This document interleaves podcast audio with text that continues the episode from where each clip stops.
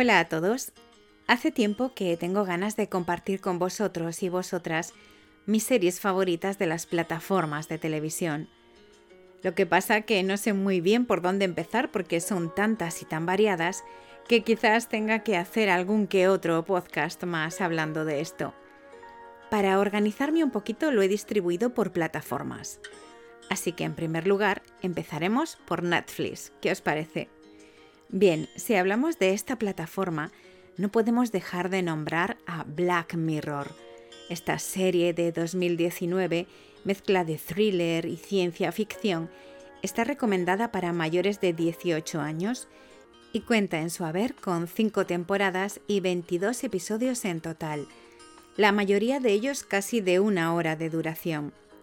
Su contenido trata sobre el futuro de la tecnología llevada a extremos inquietantes para el ser humano, en el que éste mostrará sus peores instintos. Con un guion muy creativo e innovador, te puedes encontrar con escenas fuertes y algún episodio en concreto duro de ver, sobre todo por la reflexión con la que te quedas al final de cada episodio y por supuesto por las propias escenas en sí. Lo bueno que tiene es que como no son episodios que continúan, sino que cada uno comienza y acaba siendo diferentes historias, puedes saltar de una temporada a otra y escoger tú mismo cuál prefieres ver primero. Si lo que te apetece es empezar fuerte y sin miedo, yo te recomiendo Black Museum de la temporada 4, Playtesting de la temporada 3 y Oso Blanco de la 2. Y así entras de lleno en la serie, te lo aseguro. Aunque en general he de decir que no tienen desperdicio ninguno de los episodios. Bien, en segundo lugar te recomiendo Dark. Esta serie de 2020 se mueve entre el thriller y el suspense.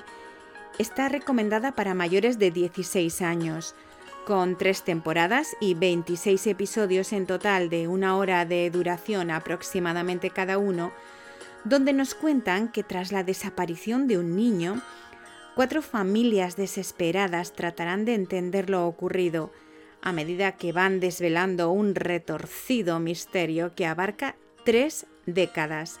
Y esto precisamente es lo que a mí más me enganchó a la hora de seguir con esta serie esa facilidad para viajar al pasado y al futuro sin perder en ningún momento el presente. Eso sí, quizás tendrás que hacer alguna pausa para tomar alguna nota, porque en algún momento puede haber un poco de caos memorístico, digámoslo así. Pero cada capítulo te va incentivando un poquito más y te va adentrando de lleno en el misterio que abarca este argumento. Yo, por si acaso, te aviso. No pestañees ni un momento, porque te puedes perder detalles muy interesantes. En tercer lugar, tenemos por 13 razones. Aquí me pongo un poquito más seria. Esta serie de 2017 consta de cuatro temporadas, cada una de ellas con 13 episodios, menos la última que son 10 narra la historia de un estudiante de instituto que se ve atrapado en una serie de desgarradores enigmas en torno al trágico suicidio de su mejor amiga. A pesar de parecer la típica serie de adolescentes, nada más lejos de la realidad, esta serie te llevará a plantearte grandes y difíciles preguntas sobre las relaciones entre padres e hijos, las crueles relaciones sociales entre algunos adolescentes y la disyuntiva entre lo que está bien y lo que está mal en general como planteamiento de vida. Debido a la dureza de algunas de sus escenas y en el contenido en general de la serie, esta aparece con el icono de advertencia de contenido y lo mencionarán previamente en alguno de sus capítulos. Así que os animo a que veáis estas 13 razones de algo que ocurre que no os dejarán indiferentes. En cuarto lugar tenemos The Sinner, otra serie de thriller y misterio para mayores de 16, en la que tres historias diferentes, la de Cora, Julian y Jamie, ponen título a tres temporadas distintas, cada una de ellas con ocho episodios, con un total de 24, de unos 45 minutos de duración cada uno. Son tres historias distintas con un mismo hilo conductor, que es siempre un escalofriante asesinato, donde el mismo policía buscará desesperadamente la verdad mientras lucha con sus propios demonios internos. La propia protagonista de la primera historia, Jessica Bill, será la encargada de producir esta serie tan inquietante. En quinto lugar nos encontramos con Outlander. Después de tantos thrillers y de tanta ciencia ficción, es hora de que llegue el romanticismo, ¿no os parece? Y la pasión, que no está nada mal. Además, vais a estar entretenidos porque es de las series más largas. Esta serie de 2018 cuenta con cuatro temporadas, pero cada una de ellas con un montón de episodios. Un total de 55. Hay una quinta temporada ya rodada y estrenada en Estados Unidos, pero que los expertos calculan no llegará a Europa hasta marzo de 2022. Su argumento nos cuenta que una enfermera del ejército británico de la Segunda Guerra Mundial disfruta de una segunda luna de miel en Escocia con su esposo, pero de repente es teletransportada a 1743, donde se ven amenazadas su libertad y su vida. Pero en este repentino secuestro, en el espacio-tiempo, encontrará al verdadero amor de su vida, y como no quiero haceros ningún spoiler, solo os diré que cinco temporadas con tantos capítulos dan para mucho argumento.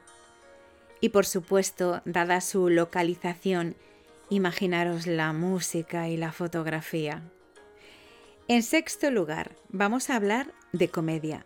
Si queréis humor del bueno, con ese toque ácido y con la interpretación estelar de sus protagonistas, os aconsejo que no os perdáis Brooklyn Nine-Nine. Con siete temporadas en su haber y 143 episodios desde 2013, esta serie no deja indiferente a nadie que la ve.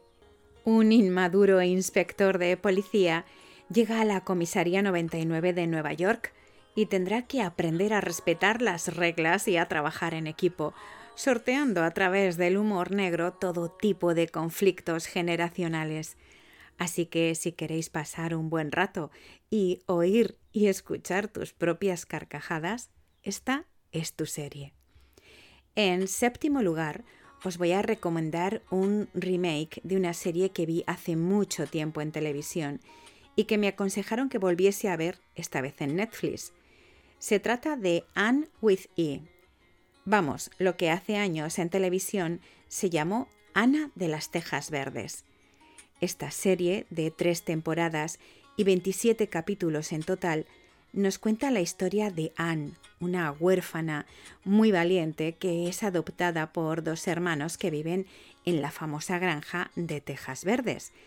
Veremos cómo esta niña de carácter fuerte se hace con el cariño de los demás, a través de su peculiar personalidad y cómo va convirtiéndose en una adolescente sin obviar, lógicamente, una gran historia de amor por medio. Y por supuesto, no puedo dejar de nombrar las series Mother Family y Cómo conocí a vuestra madre, pero entiendo que probablemente muchos de vosotros ya las habréis visto en Paramount Comedy. Pero si no es así, que sepáis que están a vuestra disposición en Netflix. Bueno, y ahora estoy con The Crown, Un lugar para soñar y El inocente. Así que ya os comentaré más adelante, porque no doy abasto. Nos vemos. Un beso.